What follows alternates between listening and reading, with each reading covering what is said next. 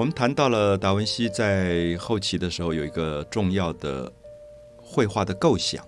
因为这张画我们现在看不到，只看到他的草图，就是利达与天鹅。他就在想说，如果宙斯变成一个天鹅，那么去跟一个美丽的女子利达求欢，那么这样的关系是什么关系？因为其实我们知道，这是一个人跟动物的关系，是一个人跟兽的关系。所以在画面上，我们现在看到，通常是一个天鹅张开翅膀，很深情款款的要去抱住一个美丽的女孩子，而那个女孩是一个裸体的女孩，非常的娇羞，有点半推半就的感觉。那我们知道，这个其实在人间的道德上是很难被接受的，因为等于我们今天说是一个人兽之间的性爱，那一般人大家都不会接受这样的一个观点。可达文西在当时觉得希腊神话有一种自由。希腊神话里面谈到各种人人的行为学，好人的行为学，特别是当时因为梵蒂冈的教皇拥有非常大的权力，梵蒂冈的教皇禁止大家去读希腊的东西，所以希腊的神话是禁书，你是不能够看的。可是显然达文西已经偷偷看了很多希腊的禁书，所以他知道利达与天鹅的故事，他也觉得这个故事太有趣了，而且他觉得这个故事可能比他当时读的圣经还要好玩。所以他虽然画过《天使报喜》、画过《最后晚餐》这些基督教题材的画，可他很想在晚年去试试看画一点希腊题材的画。而这个希腊的题材，如果被教皇知道，这是很危险的事情，因为当时会有宗教裁判，甚至会被抓起来做监牢，甚至会被活活烧死的。可达文西已经不太管了，因为到晚年的时候，他有点豁出来的感觉，他就很想处理这个利达与天鹅这种人与兽的感觉。所以我不知道大家会不会有感觉，有时候在一个伟大的研发者、创造者的身上，其实他充满了好奇。我的意思是说，有时候我们自己因为有道德的偏见，所以有些事情我们不愿意听，我们不愿意知道，可是其实也就很难做科学的探讨。包括我们现在讲的利达与天鹅，其实我们知道，在人世间的礼教上来讲，它当然是一个很大的禁忌。我们今天看到。某一个研究单位在研究人类行为里面人跟兽的这个性行为的时候，他可能还要上法庭去被告到法庭，因为我们是有道德的偏见，我们觉得不宜于在一个管道上、媒体上去讲人兽的这个性行为。可是我们知道，这个性行为在人类的历史上一再出现的，神话里面就有，在人的历史里面也就出现，甚至在近代很多的文学的报道、文学的描绘里面。啊，还是有这样的行为，所以因此，我觉得达文西当时他们作为一个科学家，他们不愿意被禁忌压倒，他们想去挑战禁忌，他们想知道希腊神话里面讲的天鹅跟一个美女的交配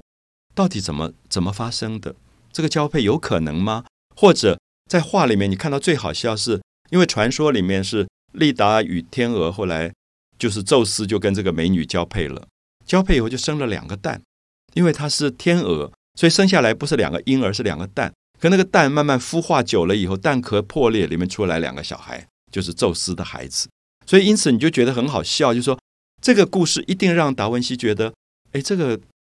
神话里面非常的科幻。所以他在他的画面当中，我们看他草图里就有，就有两个蛋壳，这两个蛋壳破掉了，里面爬出两两个小孩子。我记得我们小时候。家里面养鸡养鸭，常常在孵化的时候，我们就很高兴，就一个晚上都不睡觉，躲在那边看，就看那个蛋壳怎么样子。有一个小小的鸡的嘴，这样哆哆哆去把蛋壳弄破了以后钻出来，觉得很感动，因为你感觉到生命的诞生。可是对达文西来讲，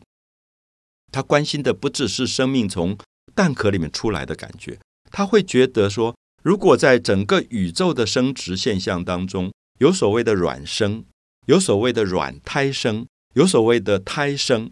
那人是属于胎生的，鸡鸭是属于卵生的。比如说，有些动物可能是卵胎生的，那么因此他就想说，这里面有没有一个演化的过程？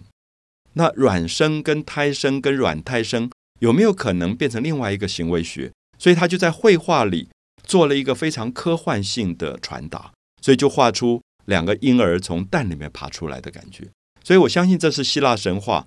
非常神奇的这种对奥秘的兴趣，影响了达文西，他想要在绘画里做研发，所以他就画了利达与天鹅。因为我们举这张画的例子，主要是说达文西在后来晚年的时候，对于人的人类的生命有非常大的兴趣。我们前面有讲过，他解剖学里曾经解剖了一个怀孕死去的一个妇人的子宫，然后打开子宫，他发现里面卷缩着一个婴儿。那么，可是达文西发现这个胎儿并不是生命最早的开始。比如说，以西方人来讲，一个小孩子诞生了，他叫做一岁。可是我们知道，在中国不是这样算法的。小孩一生下来就是一岁，就是表示说他在母体当中是从零到一的，所以他生下来就应该是一岁。所以有时候我们讲虚岁与足岁是用这个算法。那么也许你今天会发现，东方的算法是比西方更精准的，因为在母亲的身体里面将近一年的时间，其实是一个成长，只是这个成长是我们没有看到的成长。所以如果从这个婴儿剪断脐带离开母体算一岁的零岁到一岁的开始，也许是不对，因为他生命在母体当中已经有了将近一年的历史。可对达文西来讲，他还想追到更早，他想研究受精卵，他想研究更早更早精虫跟卵子之间的交配是什么样的现象。所以在他的解剖学手稿里，我们看到有许许多多今天在科学的偏见里面，在道德的偏见里，我们。还没有发表的东西，所以有时候你打开一本达文西的书，你会发现有时候会避开没有放他这一类的，比如说跟性有关的交配的手稿。那我出版的书里面放进了一张这样的手稿，那么也希望很多的，比如说父母带着孩子在阅读的时候，希望知道说不应该是一个禁忌，因为身体应该让孩子了解，因为他们早一点了解，他们才会避开很多的。